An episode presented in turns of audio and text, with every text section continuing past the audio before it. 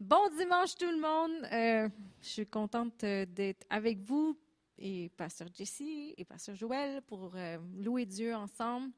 Puis on pense beaucoup à vous. Moi, je m'ennuie de l'Église, de qu'on soit tous réunis. Puis bientôt, bientôt, j'espère que ça va recommencer.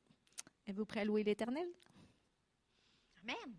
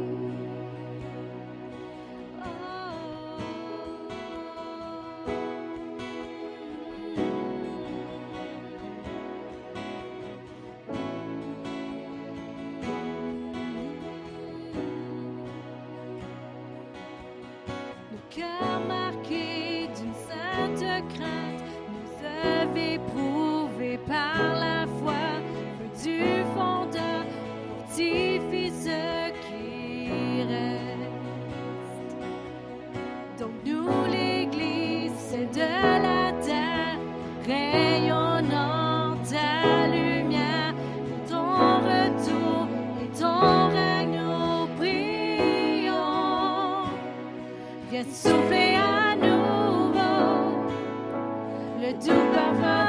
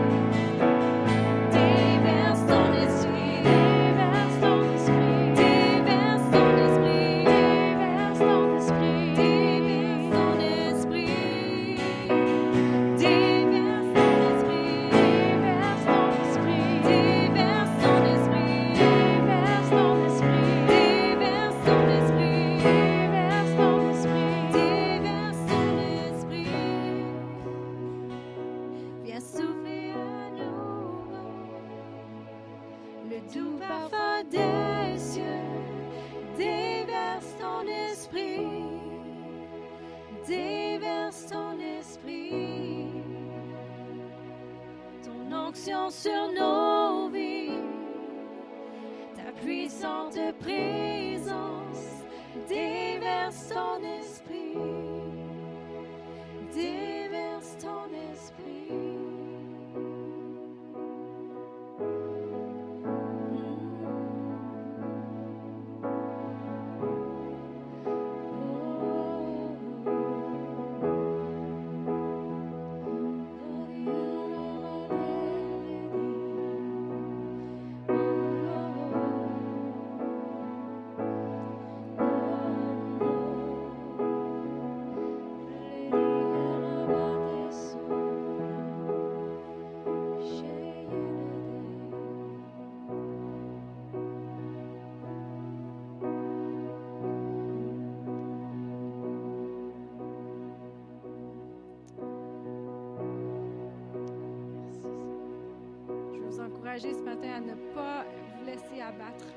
l'Église se sente abattue.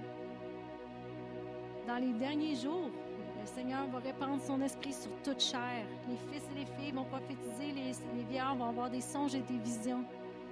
Dieu vient chercher une Église glorieuse. Saint-Esprit, viens souffler sur nous, ranime la flamme de nous, de l'ardeur, du courage pour accomplir ce à quoi tu nous as appelés. Tu nous as appelés à amener la guérison, à amener la vie éternelle, à amener des miracles, à amener ta gloire partout où on va. Tu nous as appelés à régner partout où notre pied met, euh, touche le sol. Merci Seigneur parce que tes plans sont bons et parfaits. Merci pour cette Église glorieuse qui est en action. Merci Saint-Esprit parce que tu agis au travers de nous. On te glorifie Seigneur, on t'élève à tout jamais. Au nom de Jésus. Bonjour, bienvenue à la Chapelle évangélique Pentecôte. Euh, merci de vous joindre à nous, encore une fois en diffusion, parce qu'on ne peut pas encore se rencontrer. Les lieux de culte sont encore fermés, comme les restaurants, les cinémas d'ailleurs et euh, plusieurs choses. Mais on a la bénédiction de pouvoir euh, quand même rester connecté par téléphone, par les réseaux sociaux, par email, texte. Tous les moyens sont bons pour pouvoir euh, rester connectés ensemble.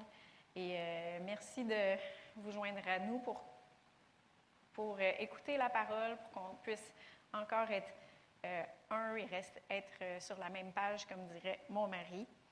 Donc, on va commencer. On a reçu beaucoup de, dans les dernières semaines des, des- des requêtes de prière. On a pu rester en contact avec des gens. Je vous encourage à, continuer à faire ça. Puis, euh, quand on va avoir aussi des témoignages, on va vous les partager. Puis, euh, ça permet de, de, continuer à rester en contact les uns avec les autres. Euh, cette semaine, il n'y a pas d'anniversaire, ni d'anniversaire de mariage ou de, de fête, d'anniversaire de naissance. Donc, je l'ai tout euh, dit les bonnes fêtes la, semaine passée. Il y en avait eu quelques-uns. Euh, et on va passer euh, aux dîmes et aux offrandes. Vous savez que vous pouvez continuer à faire ce que vous faites déjà. Si vous, aimez mieux continuer à donner par, euh, par enveloppe, euh, vous pouvez venir soit les donner à, Joël ou à moi durant la semaine. Il y en a qui viennent les déposer ici à l'église. Il y en a d'autres qui donnent euh, par Interact. Donc, l'adresse, je- vous le rappelle, c'est don, D-O-N-S, à commercial, cepgrenb.com. Donc, j'aimerais ça quand même euh, vous donner quelques versets euh, concernant les offrandes et les dîmes. Le premier, c'est dans 2 Corinthiens 9, euh, versets 6 à 7. Ça dit, Sachez-le, celui qui sème peu moissonnera peu, et celui qui sème abondamment moissonnera abondamment. Que chacun donne comme il l'a résolu en son cœur, sans tristesse ni contrainte, car Dieu aime celui qui donne avec joie. Qu'est-ce que ça veut dire sans tristesse ni contrainte? Ça veut dire qu'il n'y a pas d'obligation. Dieu, il nous a laissé une volonté, il n'y a pas d'obligation. Euh, on n'est même pas obligé de donner notre vie à Jésus. On n'est pas obligé d'être sauvé si on ne veut pas. C'est à notre détriment, mais on n'est pas obligé. Mais moi, ce que je vous, euh, je vous lis ces versets-là, Joël le fait aussi, Donald le fait. Pourquoi? Pour que la, pa- la parole puisse susciter de la foi en vous, pour que vous puissiez donner avec joie, avec foi, avec amour, car Dieu aime celui qui donne avec joie. Je, je par- je parlais euh, dans ma dernière semaine de travail, euh, je parlais avec euh, une de mes gestionnaires que j'ai eue au courant de mes 20 années comme infirmière. Puis elle me disait, euh, tu vas vivre des dons euh, de, la- de votre Église. C'est obligatoire? J'ai dit non, il n'y a rien d'obligatoire. Elle dit ah, c'est parce que quand c'est obligatoire, c'est une secte. Fait que j'ai dit non, non, il n'y a rien d'obligatoire. Il n'y a rien d'obligatoire avec Dieu. Mais la parole de Dieu suscite de la foi et quand on la met en pratique, il y a des résultats. Et Dieu, il veut nous bénir. Sachez-le, celui qui sème peu moissonnera peu et celui qui sème abondamment moissonnera abondamment. Dans Luc 6, verset 38, c'est aussi écrit Donnez et vous sera donné. On versera dans votre sein une bonne mesure, serrée, secouée et qui déborde, car on vous mesurera avec la mesure dont vous vous serez servi. Donc, donner, on parle là présentement d'offrande, mais si on regarde dans le contexte, il parlait de, de ne pas juger, vous ne serez pas jugé. De ne pas condamner, vous ne serez pas condamné. De pardonner, vous serez pardonné. Et après ça, il embarque dans le verset 38 qui dit Donnez et il vous sera donné. On vous mesurera avec la mesure dont vous vous serez servi. C'est la même chose pour l'écoute de la foi. Jésus a dit, faites attention de la manière que vous écoutez, que vous entendez. Et c'est la même chose pour donner. On vous mesurera avec la mesure dont vous vous serez servi. Donc, je vais prendre quelques minutes pour prier. On va commencer en prière. On va bénir. Je veux vous bénir aussi. Et euh, on va prendre quelques minutes pour euh, recevoir aussi ce que Dieu a pour vous, parce que je pense que Dieu a une parole qui euh, va susciter justement de la foi dans vos cœurs et qui va vous aider là où vous êtes maintenant. Merci Seigneur. Merci Seigneur parce que tu es avec nous. Tu es avec euh, tous ces gens, Seigneur Dieu, qui nous écoutent présentement. Tu es avec la chapelle évangélique Pentecôte. Nous sommes, Seigneur Dieu, ton corps un corps local, nous sommes une famille. Et Seigneur Dieu, je veux déclarer ta bénédiction sur chaque personne, Seigneur Dieu, qui sont euh, à l'écoute de ma voix. Euh, ta guérison aussi, Seigneur Dieu, sur chaque personne qui sont à, à l'écoute de ma voix. Et Seigneur Dieu, je te demande d'ouvrir les yeux des entendements, de parler au cœur, Seigneur, de susciter de la foi et que cette foi cette parole puisse produire beaucoup de fruits. Je te le demande dans le nom de Jésus. Amen. Amen.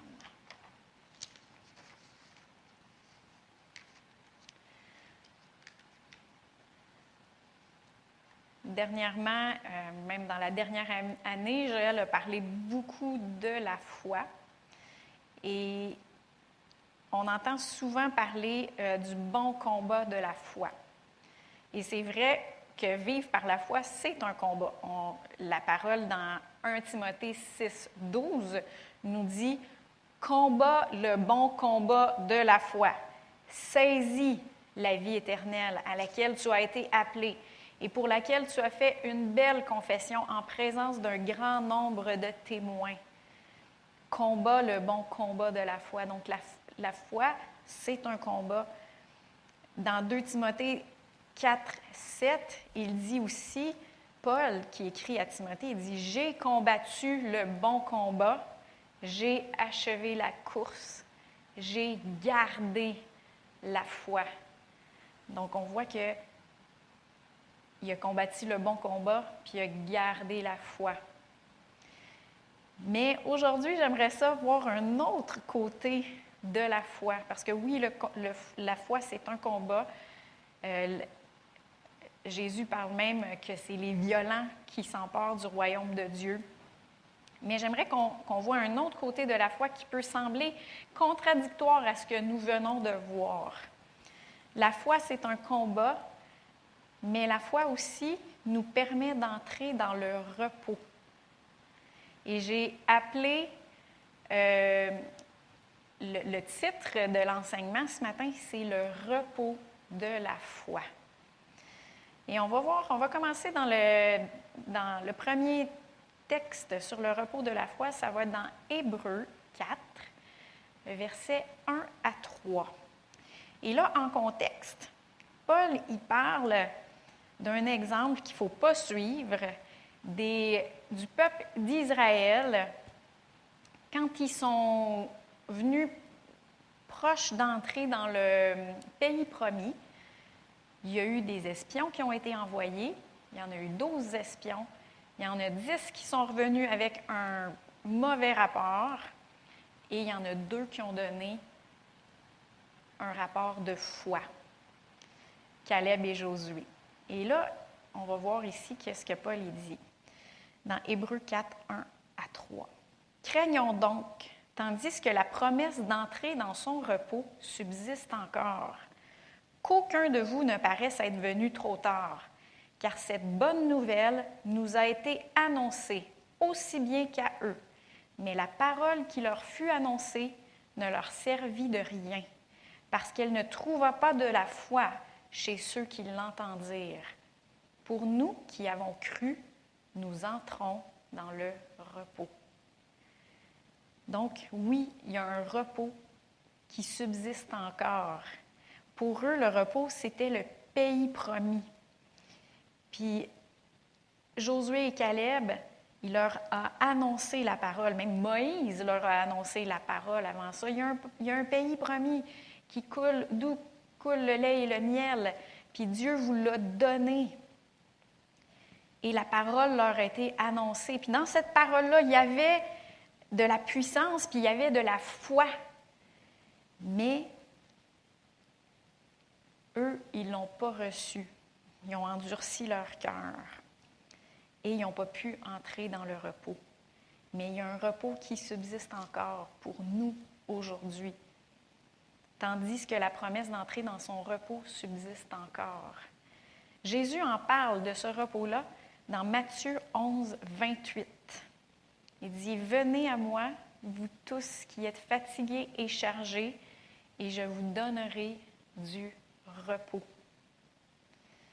Et je vais être bien clair ici, là, dans le contexte ici, on ne parle pas du repos de la mort. Ce n'est pas de ça qu'il parlait. C'était le pays promis. Le pays promis, il était, il était vivant. les, les gens qui étaient pour le saisir, ils étaient vivants. Et encore aujourd'hui, le salut, c'est pas juste quand on va mourir. Et le repos, c'est pas juste quand on va mourir. Le repos qu'on peut avoir et entrer présentement, c'est le repos de la foi. La foi qui nous permet d'entrer dans ce repos-là dès maintenant, pas juste après la mort. Fait qu'il y a-t-il une contradiction entre la foi, c'est un combat, puis la foi, c'est un repos? Il y en a qui disent euh, il y a plein de contradictions dans la Bible. Comment est-ce que tu peux croire à ça? Mais si on est humble, si on est vraiment humble, l'humilité va nous amener à comprendre les limites de notre compréhension. Si on est vraiment humble, on va plutôt dire, euh, on dirait qu'il y a une contradiction, mais Seigneur, ça veut dire qu'il y a quelque chose que moi, je ne vois pas. Est-ce que tu peux me montrer c'est quoi, Seigneur, que tu veux que je vois? C'est quoi? Je sais qu'il n'y a pas de contradiction dans ta parole. Montre-moi qu'est-ce que je ne vois pas. Ça, c'est vraiment l'humilité. Est-ce que c'est un combat ou c'est un repos? Dans Hébreu 4, 11, c'est pas très loin après euh, Hébreu 4, 1 à 3. Hébreu, Hébreu 4, verset 11, ça dit Efforçons-nous donc d'entrer dans ce repos, afin que personne ne tombe en donnant le même exemple de désobéissance. L'exemple de désobéissance, je vous l'ai expliqué, c'est l'exemple des Israélites qui n'ont pas cru, qui n'ont pas reçu la parole et qui ont décidé de ne euh, pas croire. Même que la version Martin, là on ne l'aura pas ici, mais la version Martin de ce même texte-là que je viens juste de vous lire, ça dit Étudions-nous d'entrer dans ce repos-là, de peur que quelqu'un ne tombe en imitant une semblable incrédulité. Donc, ils ont reçu la parole, la parole était ointe, la parole contenait de la foi, mais eux autres, ils n'ont ont, pas mêlé cette parole-là avec la foi, ils n'ont pas reçu la foi.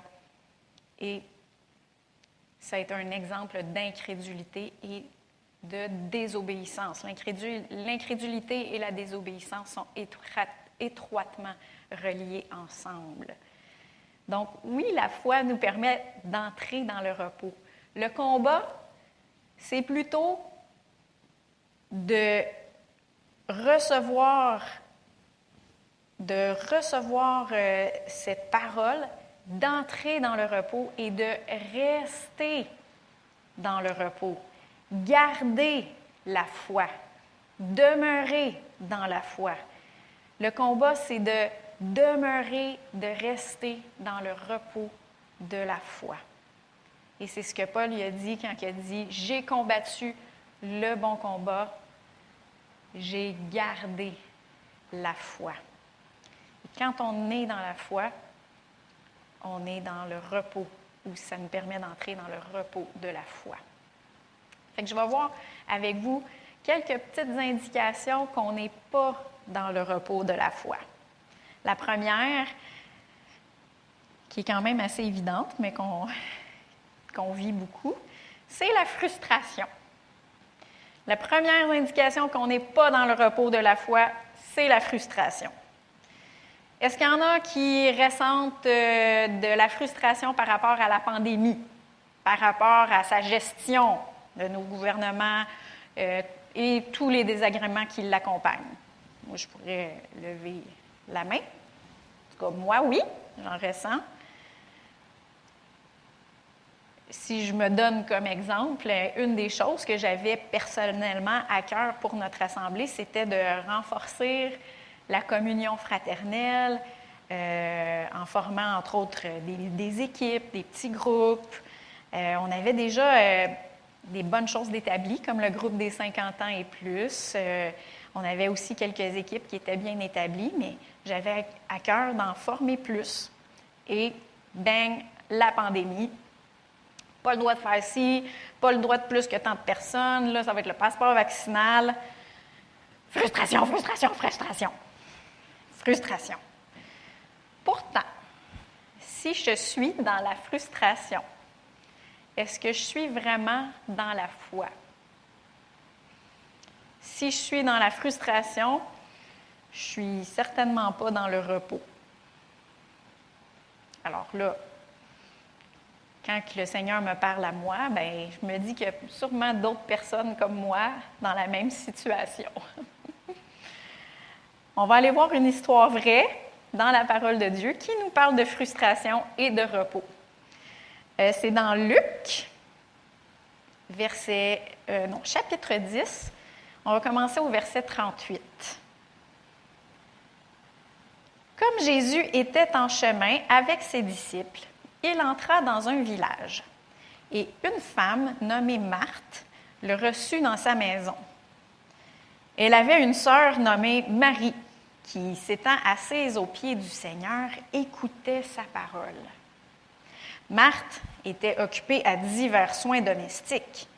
Elle survint et dit, Seigneur, cela ne te fait-il rien que ma sœur me laisse seule pour servir? Dis-lui donc de m'aider. Le Seigneur lui répondit, Marthe, Marthe, tu t'inquiètes et tu t'agites pour beaucoup de choses. Une seule chose est nécessaire. Marie a choisi la bonne part, qui ne lui sera point ôtée. Fait que Marthe, elle entreprend de faire le repas pour plusieurs invités. Pour elle, c'est la bonne chose à faire, c'est la chose qui est bien séante à faire.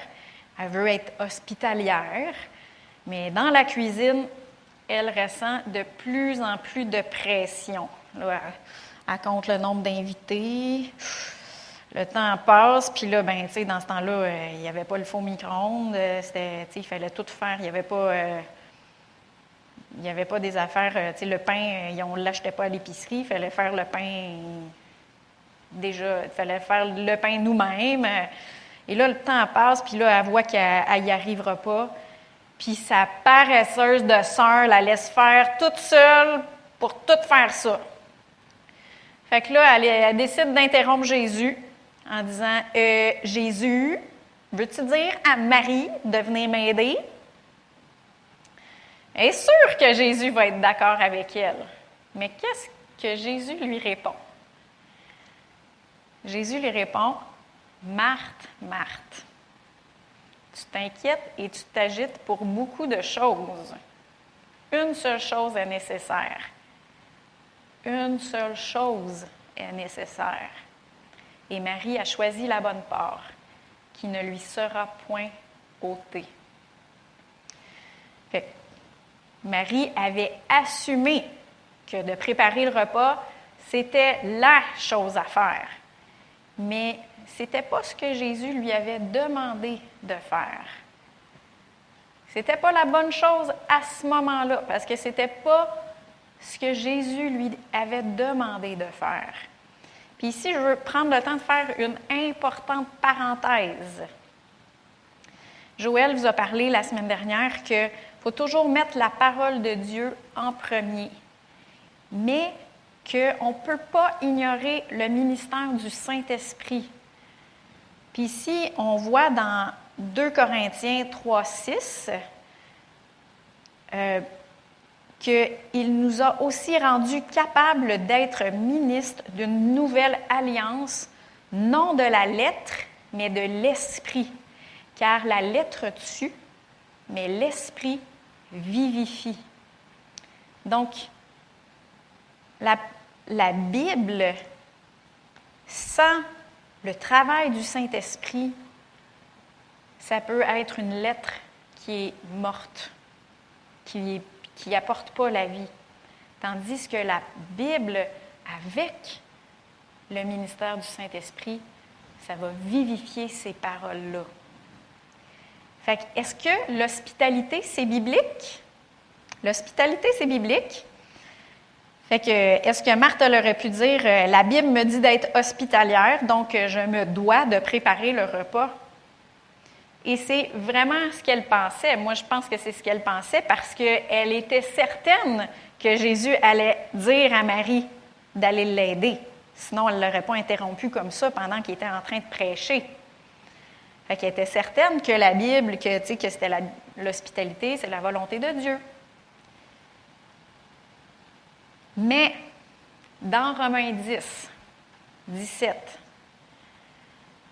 ça nous dit, ainsi la foi vient de ce qu'on entend, et ce qu'on entend vient de la parole de Christ. Il y a d'autres versions qui disent la foi vient d'entendre, et entendre vient de la parole de Christ. Et le mot parole ici, c'est le mot réma. Il y en a plusieurs qui sont déjà euh, habitués, qui ont déjà entendu enseigner sur le mot réma. Mais le réma, c'est la parole que le Saint-Esprit rend vivante pour toi. Le mot réma, c'est la parole proclamée. Et euh, la Bible, le logos, si on prend la comparaison avec le Réma, la Bible nous donne la volonté générale de Dieu. Fait qu'on voit dans la Bible que c'est la volonté de Dieu qu'on soit guéri. C'est la volonté de Dieu que nous soyons prospères. Mais le Saint-Esprit, lui, il va nous prendre ces versets-là et il va nous les vivifier.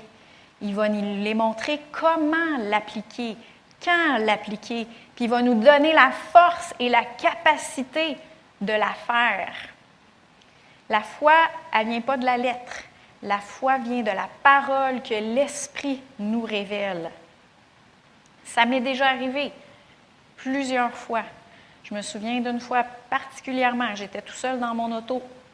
Je descendais euh, le boulevard Bromont. J'habitais euh, à Bromont dans le temps. Et il y avait quelque chose qui me tracassait, j'étais fatiguée, je trouvais ça long. Il y avait quelque chose que je trouvais long. Et je me souviens que le Saint-Esprit a pris de la parole et il me l'a soufflé dans mon esprit. Et avec ce verset-là, il m'a rappelé un verset. Et avec ce souffle, ce verset-là qui était inspiré, que je sais que c'est le Saint-Esprit qui m'a rappelé, il y avait de la paix, de l'encouragement, Et ça m'a, ça sorti de cette espèce d'état d'insatisfaction-là. Et ça, c'est le ministère du Saint-Esprit. Et ça, c'est le réma de Dieu. La foi vient de ce qu'on entend et ce qu'on entend vient du réma de Christ, du réma de Dieu. J'étais, euh, ah oui, je me souviens, j'étais enceinte d'Émilie. Je travaillais à temps plein et j'avais un petit garçon d'un an qui se levait à 5 heures du matin, euh, presque tous les matins. J'étais capoute, capoute, capoute, capoute. Je commençais même à pas voir le bout, je voyais noir. Je me demandais comment est-ce que j'étais pour euh, continuer. Et euh, Joël me disait, tu vas être capable, je le sais, continue. Puis à un moment donné, je me souviens qu'on a, euh, il y avait, dans ce temps-là, il y avait les études bibliques, les cours de leadership que euh, Chantal Paulus donnait ici à l'Assemblée. Puis je me souviens qu'il y avait un soir que je n'avais pas pu être là et euh, j'avais écouté par après l'enseignement.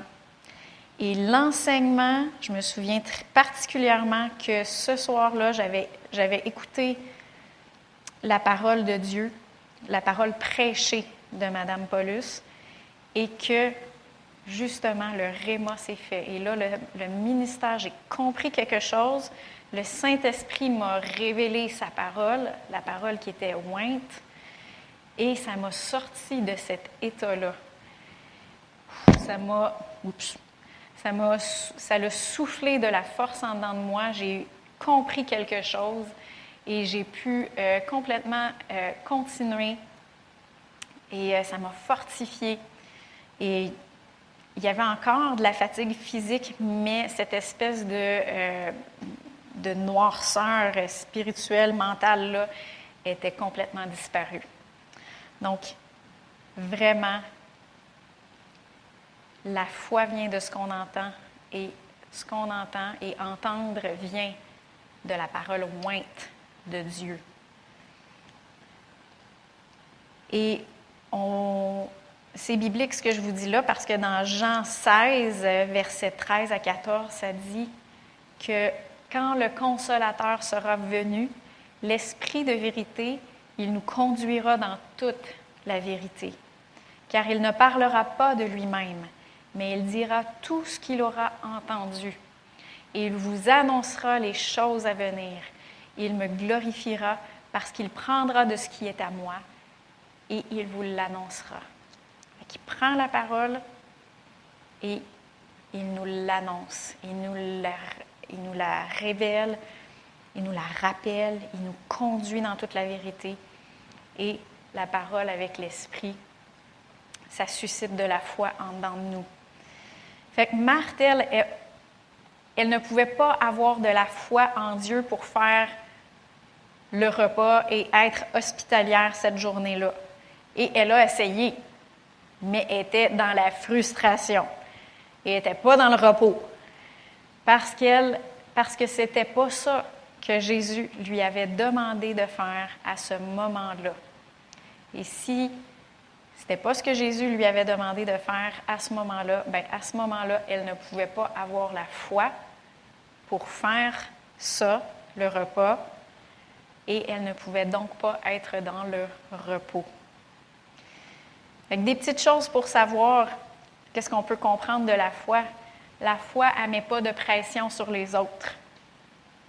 La foi, elle ne s'inquiète pas. Et la foi, elle entre dans le repos. Ça se peut que Dieu vous ait vraiment donné une promesse. Ça, se peut que Dieu nous a vraiment donné une promesse, qu'il vous a soufflé par son Saint-Esprit une, promesse, vous l'avez saisie, vous avez commencé dans la foi, et puis là, le temps y a passé. Peut-être même que vous semblez plus loin de la réalisation de cette promesse-là que quand vous avez commencé à croire. Et si vous commencez à ressentir de la frustration, peut-être que vous en entendez dans vos prières, quand vous priez, puis c'est comme, Seigneur, quand est-ce que tu vas agir là? Je suis plus capable ou des choses comme ça. concernant cette situation-là, c'est une indication que vous êtes sorti du repos de la foi. La frustration, c'est une indication qu'on est sorti du repos de la foi. Retournez où est-ce que vous avez commencé. Remémorez-vous cette promesse-là que le Saint-Esprit vous a soufflé et que vous avez saisi par la foi. Et restez là, restez dans le repos, remerciez-le. Restez dans le repos. Et c'est là que ça va se passer. C'est là que ça va se passer. Parce que Dieu, dans le fond, il l'a déjà accompli dans sa grâce. Marie, de son côté, elle était dans le repos. Était au pied de Jésus, puis elle buvait les paroles de Jésus. Mais elle aurait pu se laisser distraire en entendant sa sœur euh, Psst, Marie! Psst, Marie! Puis là, elle échappe des, des pots dans la cuisine pour essayer d'attirer l'attention de sa sœur. Fait qu'elle aurait pu se laisser distraire, Marie, mais elle ne l'a pas fait. Elle ne s'est pas laissée distraire par sa sœur. Et dans le fond, c'est ça le combat. Elle, elle a combattu pour ne pas se laisser distraire et de rester dans le repos de la foi. Marie, elle a fait la bonne chose. Et ça, c'était pour euh, la, la, frustration. Donc oui, euh, quand on sent de la frustration, etc., mais il faut se rappeler de revenir dans ce que, dans ce que Dieu nous a dit de faire et euh, de ne pas s'inquiéter, de retourner dans la promesse, de retourner dans la foi. Il y a une autre chose qui est une autre indication, une deuxième chose que je vais parler. Il y a plusieurs choses qui sont des indications, mais deux choses que je vais vous parler aujourd'hui euh, qui sont des indications qu'on n'est pas dans le repos de la foi. Et la deuxième chose, c'est la présomption. La présomption, moi, euh, j'appelle ça vouloir le faire arriver, vouloir faire, entre guillemets, arriver quelque chose. Est-ce que vous avez déjà voulu aider Dieu à faire arriver quelque chose? Bien, c'est ça qu'on appelle euh, la présomption. C'est pas de la vraie foi. Quand c'est pas de la vraie foi, mais on ne peut pas être dans le repos de la foi. Moi, je vais, encore une fois, je vais me, stouler. j'étais encore, euh, j'étais à Bromont dans ce temps-là, et je euh, mettais ma foi pour, pour parce que j'ai, bon, je, fais de la myopie et de l'astigmatisme, j'ai besoin de verres de contact, de lunettes, et je sais que Dieu m'a pas créé avec, m'a pas créé avec de la myopie et de l'astigmatisme. Je sais que c'est sa volonté de me guérir. Alors, j'ai décidé, pour faire un pas de foi, d'aller conduire dans la montagne sans mes lunettes, en auto. Et mon mari, des fois, il raconte ça, très fâché. il trouve ça très exaspérant. Et oui, je suis allée conduire euh, sans mes lunettes. Je voyais tout embrouillé et c'était vraiment pas sécuritaire. Je suis revenue chez nous et j'avais encore besoin de mes lunettes. Alors, ça n'a pas rien donné. Euh, mais n'oubliez pas ce que je vous ai dit tantôt. La foi vient de ce qu'on entend. Et ce qu'on entend vient du réma de Dieu. Dieu m'a pas dit d'aller conduire sans lunettes. C'était pas quelque chose qui m'a dit quand, quand, Jésus prenait quelqu'un et disait Lève-toi et marche. La personne qui se levait puis qui marchait, qu'elle marchait, c'était une parole qui avait de, de, la force dedans, qui avait de la puissance dedans, qui avait de la foi dedans. Mais moi, je n'avais pas reçu ça comme. Euh, j'avais pas reçu ça comme euh, instruction de la part du Seigneur. Donc, j'étais pas dans la foi, j'étais dans la présomption. Et si et si j'étais dans la présomption, je n'étais pas dans la foi pour recevoir ma guérison. Si on prend Pierre, Pierre qui a marché sur l'eau avec une petite foi, s'il n'avait pas reçu le commandement Viens de Jésus, Pierre n'aurait pas pu marcher sur l'eau. Essayez de le faire, vous allez me croire. Ça ne se fait pas marcher sur l'eau, sauf si Jésus te dit viens. La foi venait, la foi de Pierre venait du réma de Dieu. Pierre l'a saisi puis a agi dessus. Et c'est là que ça a fonctionné, c'est là qu'il a pu marcher sur l'eau. Même le diable, il a tenté Jésus lui-même à marcher dans la présomption. On va tourner dans Matthieu, chapitre 4, versets 5 à 7. Ça dit, le diable, on est en plein dans les tentations de Jésus quand il était dans le désert. Le diable le transporta dans la ville sainte, le plaça sur le haut du temple et lui dit, si tu es vraiment, non, j'ai pas dit, c'est pas écrit, si tu es le Fils de Dieu, jette-toi en bas, car il est écrit, il donnera des ordres à ses anges à ton sujet, et ils te porteront sur les mains, de peur que ton pied ne heurte contre une pierre. Alors, il a même cité un verset à Jésus. Le, puis ce verset-là, c'est dans le psaume 91, le verset de protection. C'est le chapitre euh, de protection. C'est un, c'est un, un psaume de protection. Et il l'a cité à Jésus. Si tu es le Fils de Dieu, jette-toi en bas, car il est écrit, il donnera des ordres à ses anges à ton sujet, et ils te porteront sur les mains, de peur que ton pied, ne heurte contre une pierre. Jésus lui dit, il est aussi écrit, tu ne tenteras point le Seigneur ton Dieu. Et dans la Bible du Sommeur, la traduction Bible du Sommeur, ça dit, tu ne tenteras point le Seigneur ton Dieu. C'est traduit, Jésus lui dit, il est aussi écrit, tu ne forceras pas la main au Seigneur ton Dieu. c'est clair, hein? Fait que le diable a tenté, même Jésus, d'entrer dans la présomption. Et euh, Jésus n'a pas, pas mordu à l'hameçon. Il est resté dans la foi. Euh, il n'y avait pas rien à prouver, lui. Si tu es le Fils de Dieu, je vais, je vais prouver que je suis le Fils de Dieu, fait que je vais me, je vais me je vais me jeter en bas pour prouver que je suis le Fils de Dieu.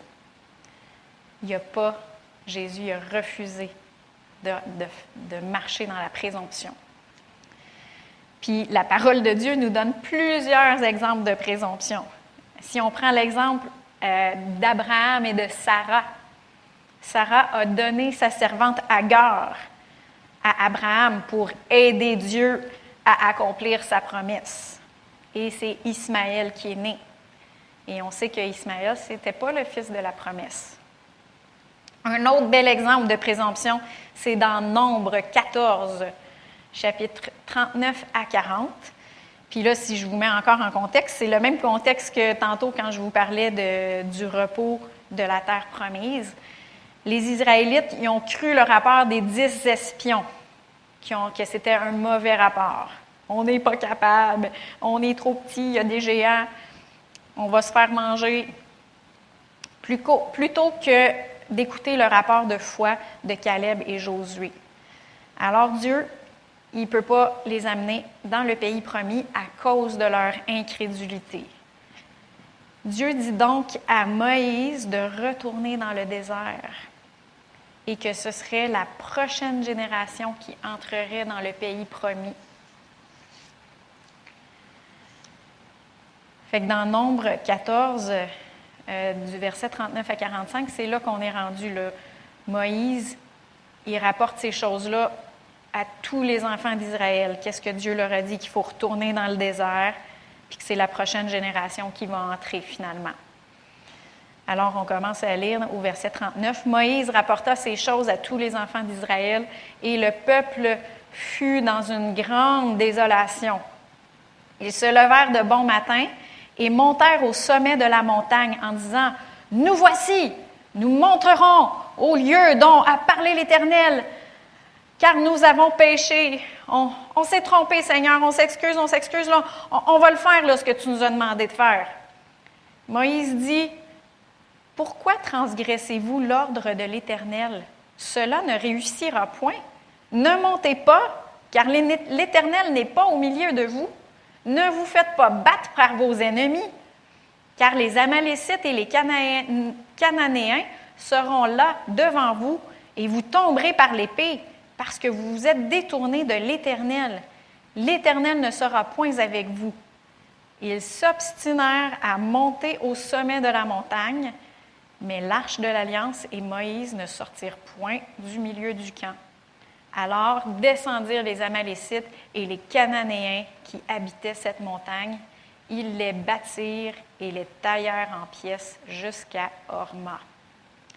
les Israélites ils ont subi une grande défaite.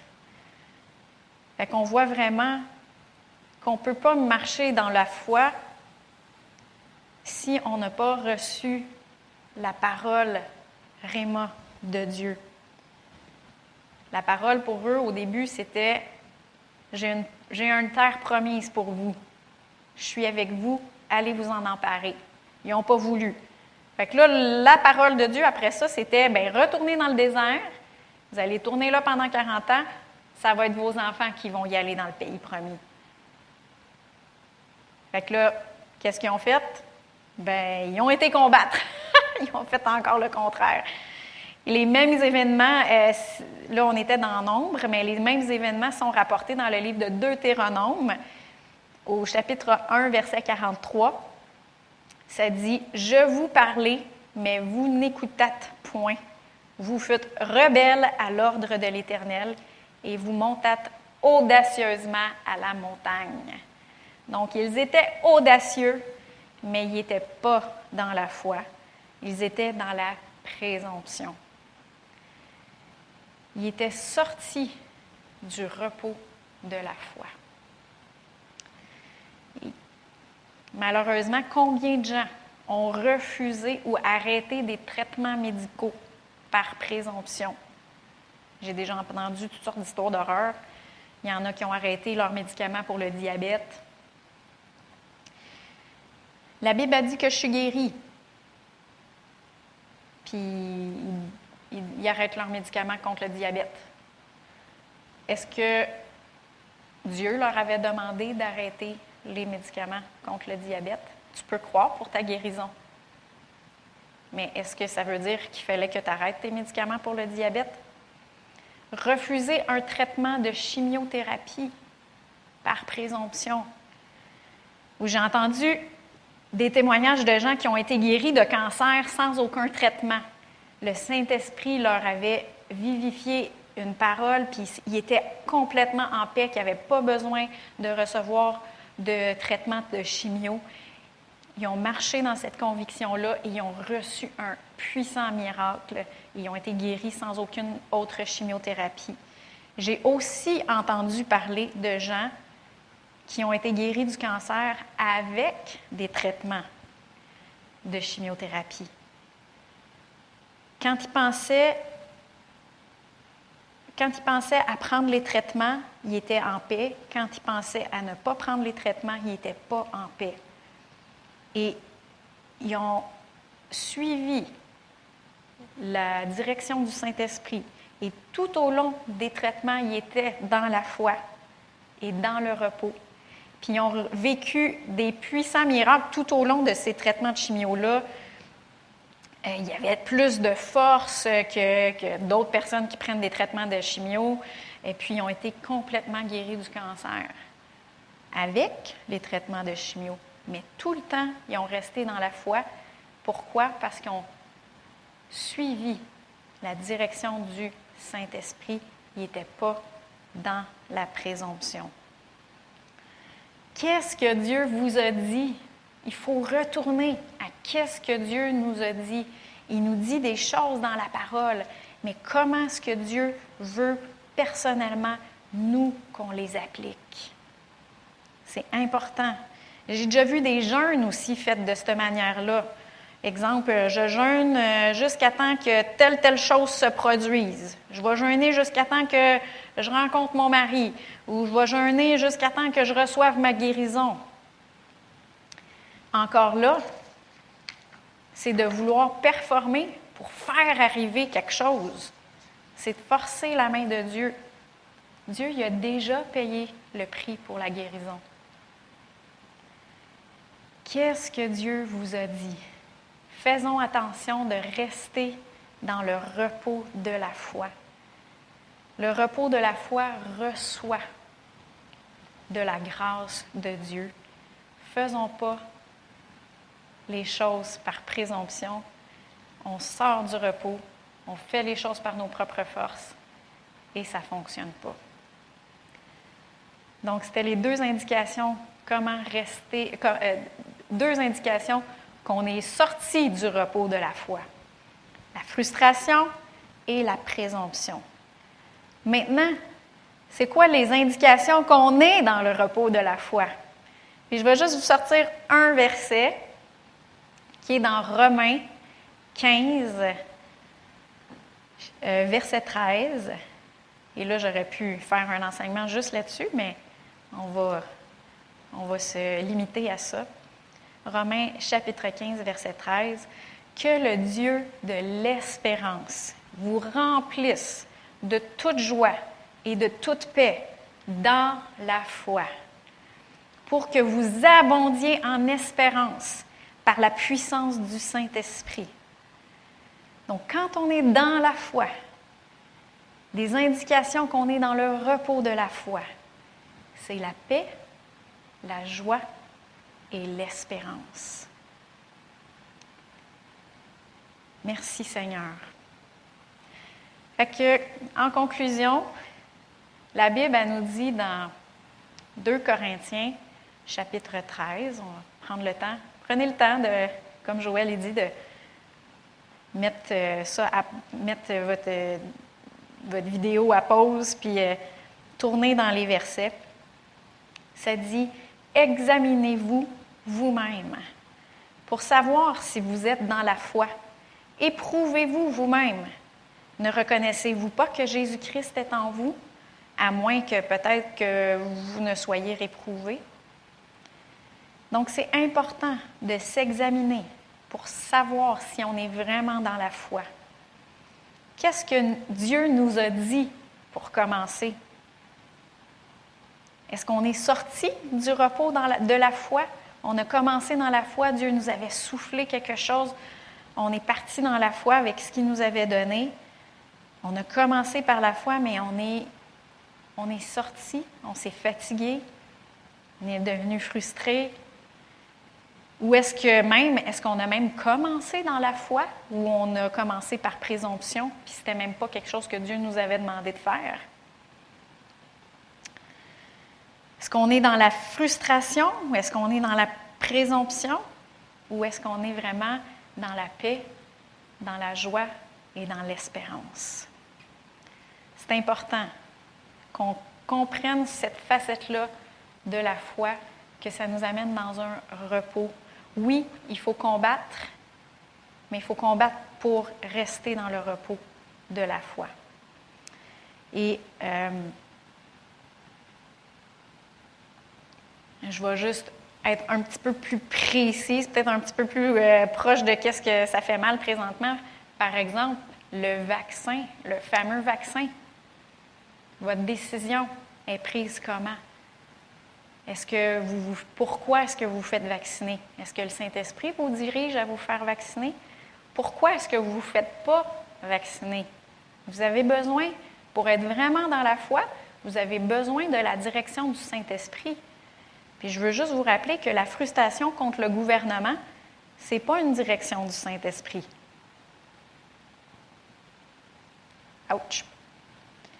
Fait mais si vous êtes vraiment convaincu, soit de vous faire vacciner ou de ne pas vous faire vacciner, vous allez être dans la paix, dans la joie et vous allez avoir de l'espérance.